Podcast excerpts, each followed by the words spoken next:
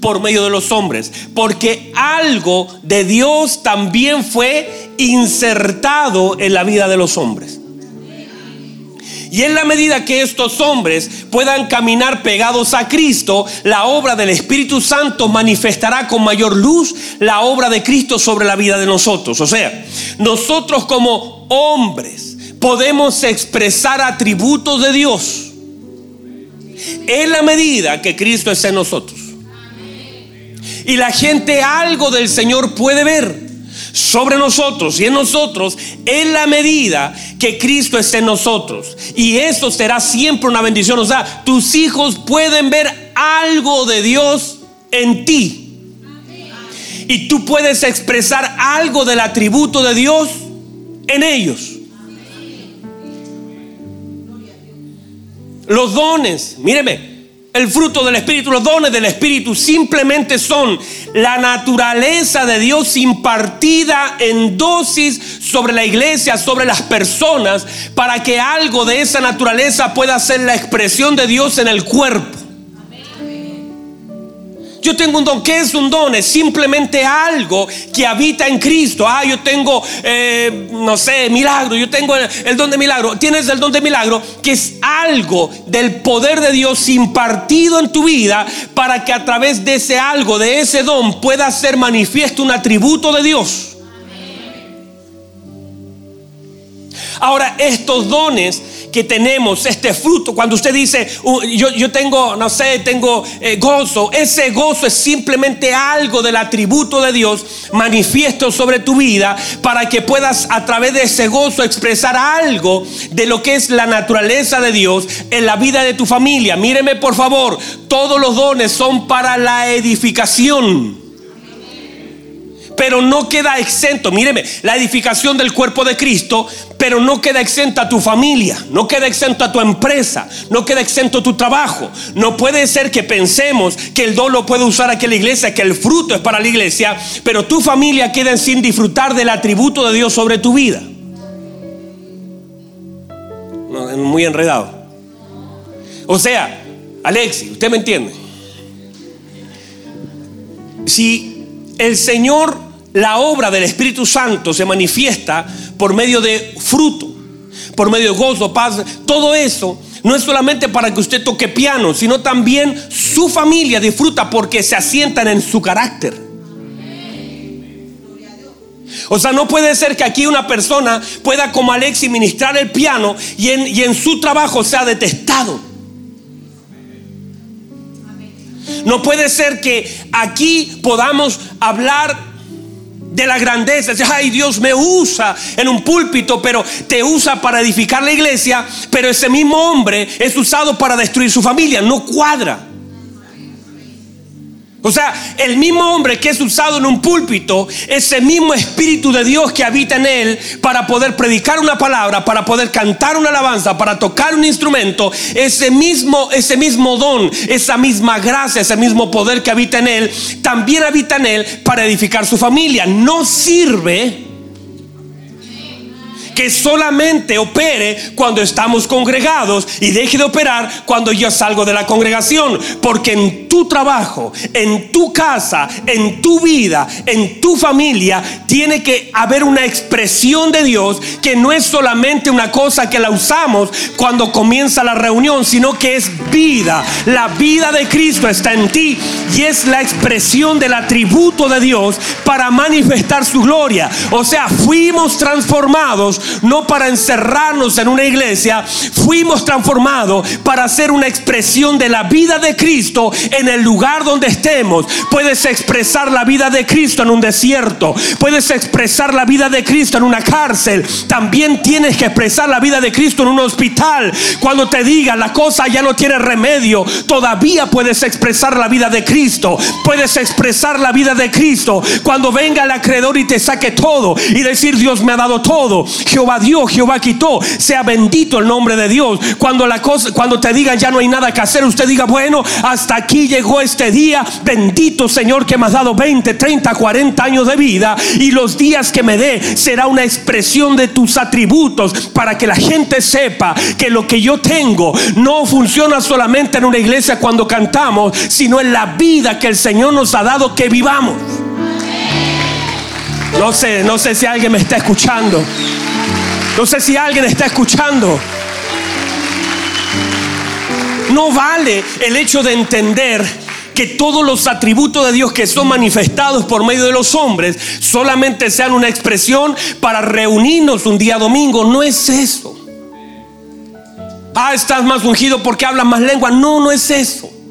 Estás más ungido porque Dios te usó una predicación. No es eso sino que algo de los atributos del Señor están trabajando y transformando tu vida.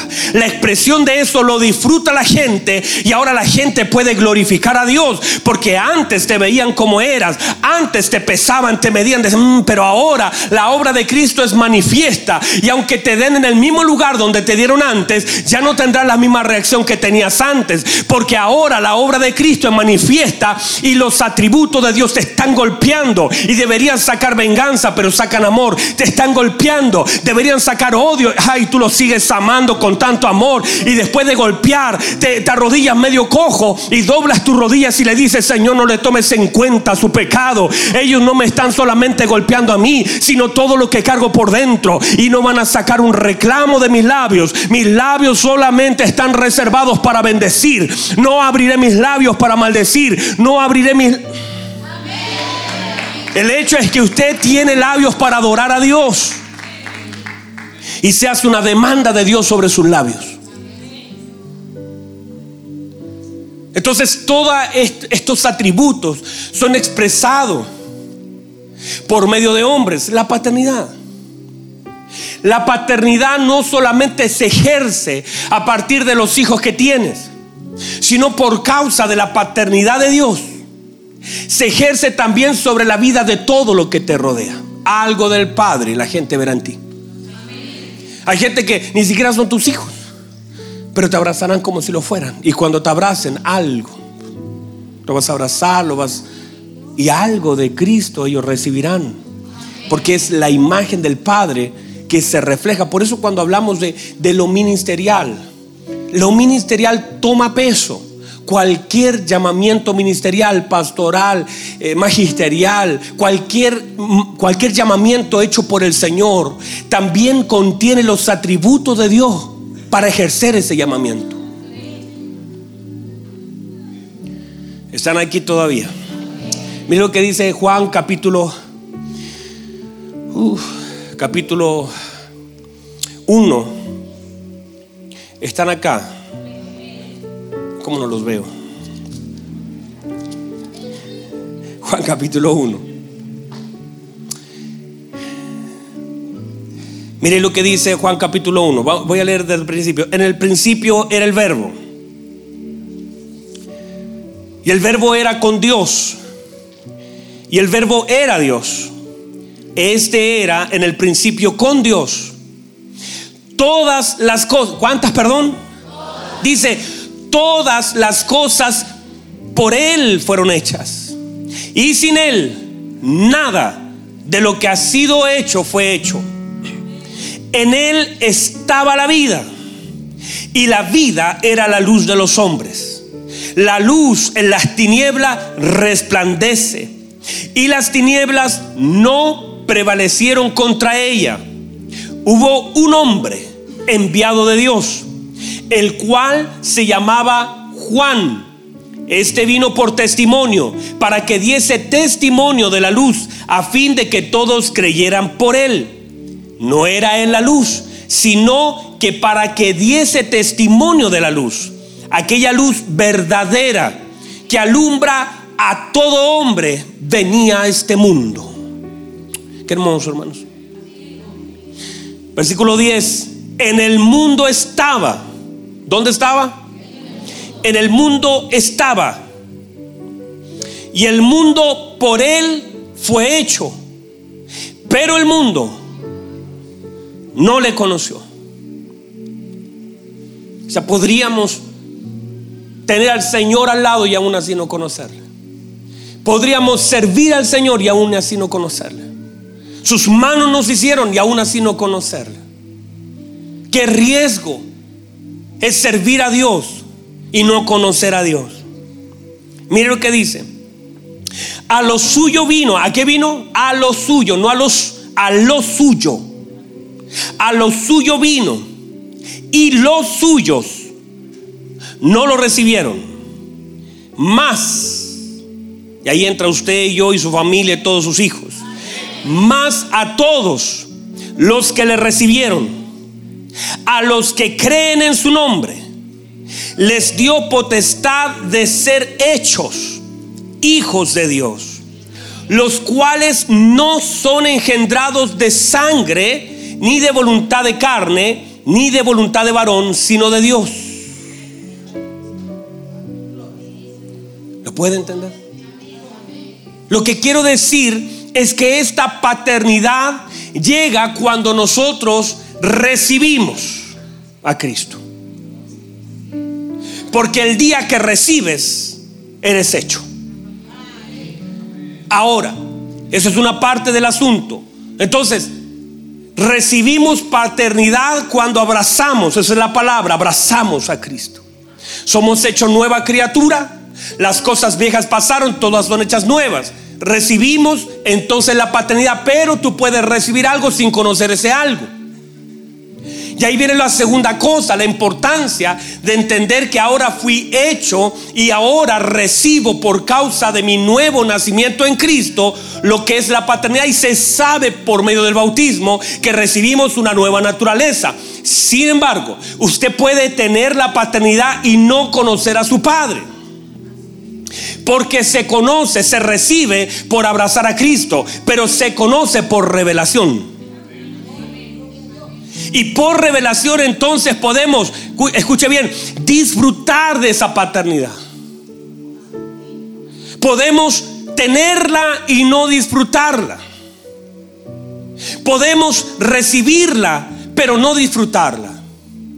Por eso se requiere no solamente el hecho de haber nacido de nuevo te inserta en la familia de Dios, pero ahora en ella tienes que comenzar a disfrutar lo que el Señor tiene para nosotros.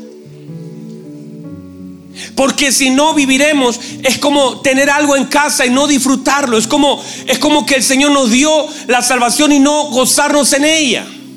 Es como tener la libertad y todavía tener una mente de esclavitud. Es como tener una Biblia para leer y no una Biblia para comer. Es que tengo algo pero no lo puedo disfrutar porque no lo conozco. Porque si lo conocieras, el nivel de conocimiento es el nivel de confianza, el nivel de paz, el nivel de seguridad. Toda mi seguridad, mi confianza, mi esperanza radica en la paternidad toda mi identidad. Cuando alguien dice, ay pastor, ore usted por mí porque ya está manifestando que no conoce nada. Cuando alguien dice, ay pastor, es que Dios lo escucha más a usted que a mí, ¿cómo alguien va a pensar eso?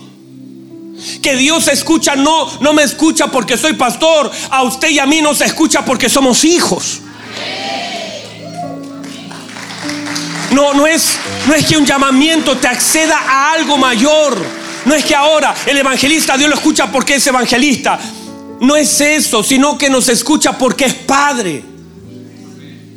Y esa falta de revelación nos ha hecho, esa falta de luz, de entendimiento, de conocer eso, nos hace pedir, nos hace equivocarnos de la forma como hablamos, nos hace caminar en temor. Cuando hay falta de entendimiento de paternidad, caminas en temor, caminas pensando, ay, ¿qué será de mí mañana? ¿Qué pasa hacia el trabajo? Ay, dijeron los noticieros que viene una crisis financiera. Pero una persona que tiene su fe puesta en Dios y sabe que en su Padre se para en el nombre de Jesús dice, bueno, si viene una crisis afectará a la gente, quizás estará medio complicado el trabajo, pero lo que no va a faltar es la provisión de Dios, porque Dios es mi Padre y Él todavía tiene aves, Él todavía puede alimentar, a, Él todavía tiene peces, Él todavía gobierna mi vida. O sea, no estás temeroso por lo que pasa. Ay, ¿qué voy a hacer? Hay gente, hay mujeres que todavía dicen, ay, que si se va mi marido, ¿qué voy a hacer? Hermana. Eh, no, no, no te voy a decir cosas porque se van, no, porque no es el modelo del Señor. Pero entiéndase que usted y su vida no depende de ese marido, no depende de ese trabajo. Ay, pastor, ¿y qué pasa si el examen sale malo? Sale malo ese examen. Podemos orar todavía y clamar y golpear la puerta del cielo. Y la misericordia de Dios todavía se puede extender. No hay excusa para dudar. No hay cosa que te tenga que hacer dudar. Porque cuando entiendes quién es tu Padre, camina seguro. Aunque ande en valle de sombra y de muerte, no temeré mal alguno porque tú estás conmigo. Tu padre y tu callado me infunden aliento. O sea, entiendes quién está contigo, sabe quién es tu padre y descansas en su paternidad, descansas en su fidelidad. Por eso el pueblo que conoce a su Dios se esforzará y actuará. Wow. Entiéndase, por favor, se me acabó el tiempo. Póngase en pie. Estamos recién comenzando todo este asunto. Vamos en el mensaje 80 de la paternidad de Dios. Acabamos de comenzar el mensaje 80 de la paternidad. Pero quiero que entienda eso. Por favor, reciba esto.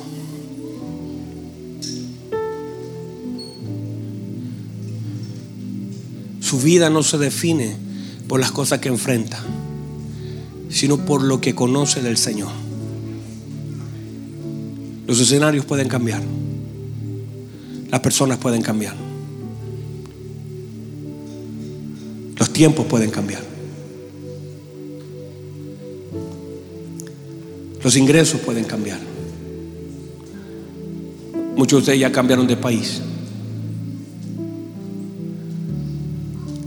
Lo importante es que se vaya sumando el conocimiento de su paternidad porque esa será tu mayor seguridad. El mayor el mayor acto de confianza tiene relación con el mayor conocimiento de la paternidad, porque esa solamente puede recibirse por medio de la obra del Espíritu Santo. Usted puede leer todos los capítulos que quiera, pero todavía seguir desconfiando. Y hay gente que agarra la Biblia, la deja pensando que la Biblia, toma el libro, lo deja al lado de la almohada y dice, ay, bien. Usted puede empapelar si quiere su pieza con páginas de la Biblia. Y eso no dice nada. Pero si una palabra entra a tu corazón y el Espíritu Santo trae luz de esa palabra a tu vida, esa palabra puede transformarlo todo. Pero no es solamente el hecho de conocer, sino que, que sea algo empírico, algo experimental, algo que tú sepas que lo has vivido. Esa, esa paternidad que puedes disfrutar. Esa paternidad que tú le puedes decir a tu padre. Y muchas veces por causa de todo lo que nos faltó, de todo lo que no pudimos hablar, porque usted y yo y todos los que estamos acá muchas veces guardamos silencio. No tuvimos la imagen paterna de confianza. Quizás usted nunca le pudo decir, papá, esto fue lo que a mí me pasó, esto fue lo que yo viví. Estos son mis, usted trató porque mucha gente no quiso desilusionar, no quería hacer una carga, no quería hacer un estorbo, no quería abrir tanto su corazón y comenzaste a guardar todos los secretos y comenzaste a cerrarte de tal forma, hablaste lo que quisiste hablar, ellos supieron de ti lo que tú les informaste, pero no fuiste, no tuviste la confianza para abrir. Entonces cuando te enfrentas a la vida en Cristo ahora, muchas de las cosas que son importantes Dios no las sabe. Y no las sabe no porque no lo sepa todo no lo sabe porque Él actúa cuando tú se lo dices.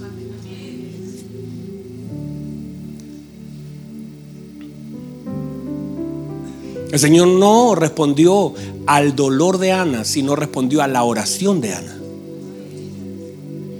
No respondió a las lágrimas de Ana, ni a la voz de Penina, respondió a la oración. Hay cosas que el Señor contesta en oración y vas a tener que aprender a confiar. Vas a tener que aprender a soltar. Vas a tener que aprender a balbucear en la presencia del Señor. Vas a tener que como un niño aprender a decirle al Señor lo que te duele, lo que te molesta. Pedirle al Señor. Yo estoy en ese proceso. Yo estoy conociendo la paternidad de Dios sobre mi vida. Mire lo que estoy diciendo. Yo la estoy conociendo. Yo no, no, no, las, no, no. Conozco muchas cosas, pero estoy aprendiendo a conocer la paternidad de Dios. Y cuando hablo con Él, le digo todo lo que me pasa. Hablo con Él, le abro mi corazón. Anoche tuvimos una conversación larga con Dios. Y le dije todo lo malo que hay en mí. Le dije, a veces siento envidia, a veces siento rabia, a veces siento dolor. Porque no quiero que presentarme delante de Él para que Él vea qué tan bueno son. No le voy a hablar de mis triunfos ni de lo que quiero, le voy a hablar de mí. Porque sé que Él conoce mi necesidad. Y descanso en que Él sabe lo que yo necesito. Pero ahora, en este tiempo, lo que estoy haciendo es abrirle mi corazón y decirle, así estoy, Señor. Esto es lo que a mí me pasa. Esto es lo que a mí me duele. Esto es lo que a mí me afecta. Estas son las cosas que siento que usted debería trabajar en mí porque no están bien. Crea en mí, oh Dios, un corazón nuevo. Hay cosas que tienen que cambiar en mí. Y quiero ser consciente de las cosas que tienen que cambiar en mí porque se las puedo expresar con confianza. Claro, a veces hasta cuando hablo me da vergüenza. Digo, Señor, mire cómo le voy a hablar yo así. Pero eso es, este soy yo, soy hijo. Un hijo que tiene que todavía ser transformado. El apóstol Pablo dijo, no es que yo lo haya alcanzado todavía, prosigo el blanco, a la meta suprema. Nadie ha alcanzado. Y como hijo me presento. Hoy estoy predicándole como un pastor, pero anoche estaba como un hijo, derramando mi corazón delante de Dios, diciéndoles, papá, ayúdame, te necesito. Hay cosas que no las sé manejar, hay cosas que no sé cómo sobrellevarlas. Y eso es lo que debemos hacer. Y ese nivel de conocimiento que tengas te dará un nivel de confianza, de poder expresar lo que pasa, de poder hablar con Él. Y cuando descansas en el Señor, no importa quién se va, no importa lo que pasa, no importa lo que, lo que esté viviendo, descansas en su eterno amor. Todos nosotros nos sentamos debajo de un enebro y muchas veces decimos ya no sé quién ni qué voy a hacer. Y el Señor aún así, en nuestros mayores dolores de la vida y fracasos de la vida, nos puede oír, nos puede atender nos puede extender su mano, nos puede dar una respuesta. Y a veces simplemente sientes el silbido apacible de un Dios que toca aún por medio del viento. Un Dios que sabe las cosas que te duelen y sabes que la cosa está difícil. Porque no tenemos un sumo sacerdote que no pueda compadecerse de nuestras debilidades, sino uno que fue probado en todo pero sin pecado. Entonces Él, cuando estás allí, empieza a interceder. Padre, mira, mira cómo está. Ha sido difícil, está complicado. Yo también viví soledad. Él dice, yo estuve solo. Yo también estuve complicado. A mí también me dolió la muerte. A mí también me, me, dio pena esta situación. A mí también me empujaron. A Jesús lo empujaron. Míreme, a Jesús lo empujaron.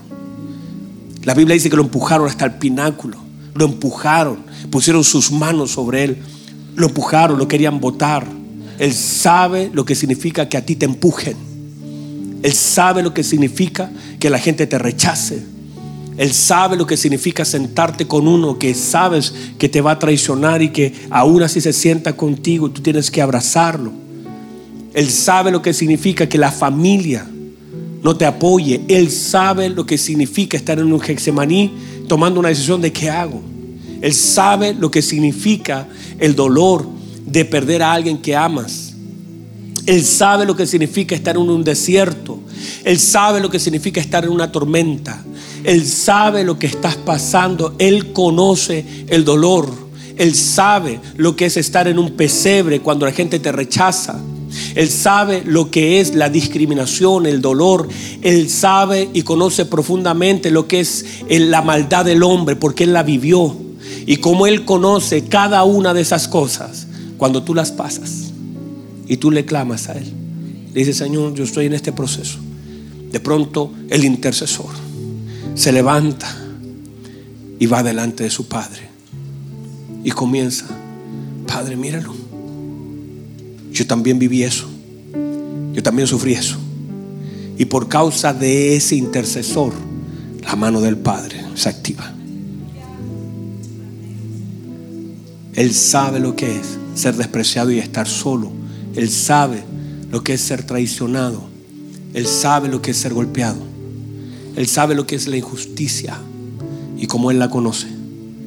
Cuando tú clamas a Él, la mano del Señor se extiende. Descansa en tu Padre. Aprende a conocerlo como yo lo estoy conociendo. Conózcalo usted más. Pídele al Espíritu Santo, dígale, Señor, revélame al Padre. Revélame al Padre. Muéstranos al Padre, nos basta. Dijo Felipe. Muéstranos al Padre, nos basta.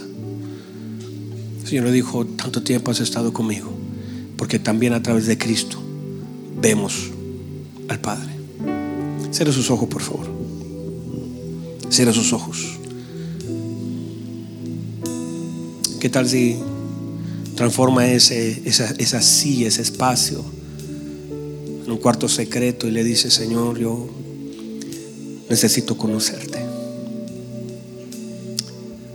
La gente me ve fuerte, la gente me conoce mis triunfos, pero nadie me vio bajo un enebro. Dejé a los siervos en la ciudad y me vine solo al desierto. Estoy bajo un enebro. Usted sabe dónde estoy. Nadie sabe las coordenadas. Jezabel no tiene idea de dónde estoy. Pero usted sabe las coordenadas. Usted puede ayudarme. Usted sabe lo que siento. Exprésele al Señor con confianza. Entre a sus atrios con confianza.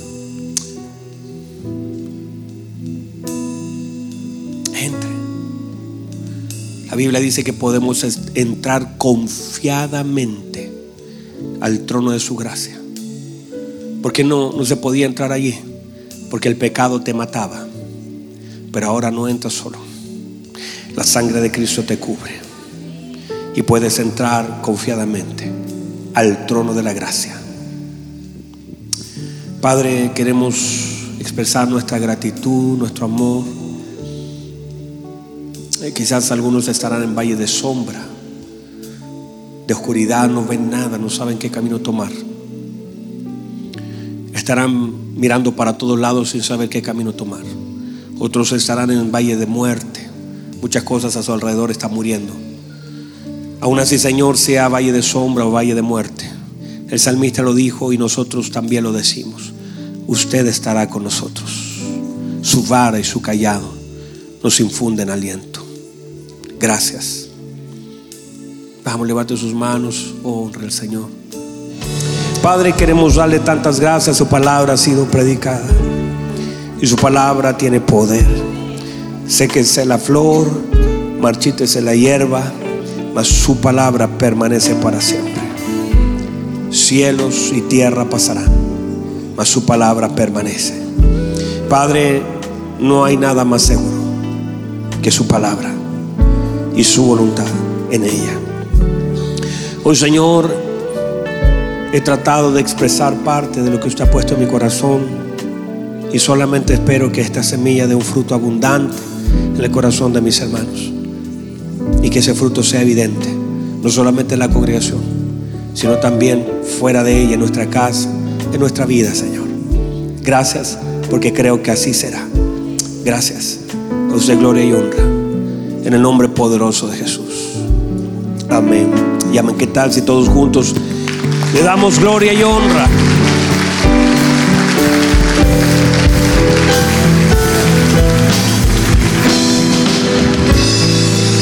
Vamos, vamos, vamos. Y luego hacer, hágalo con fuerza. Con sus palabras exprésele.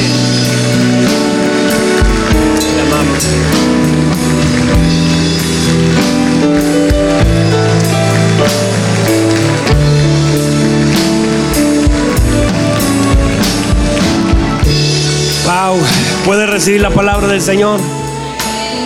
Muy bien, qué hermoso tiempo, qué hermoso tiempo.